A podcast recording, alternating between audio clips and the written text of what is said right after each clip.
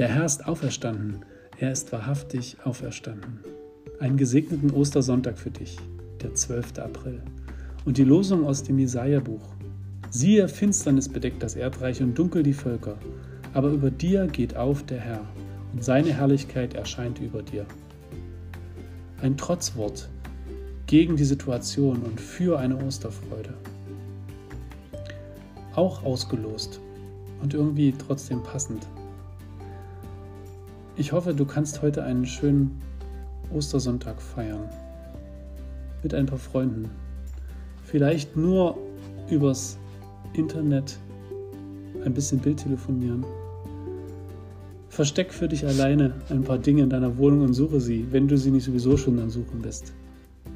Genieße diesen Tag und wisse, dass heute der Tag ist, an dem sich alles geändert hat. Christus hat den Tod besiegt. Und so müssen wir ihn nicht mehr fürchten.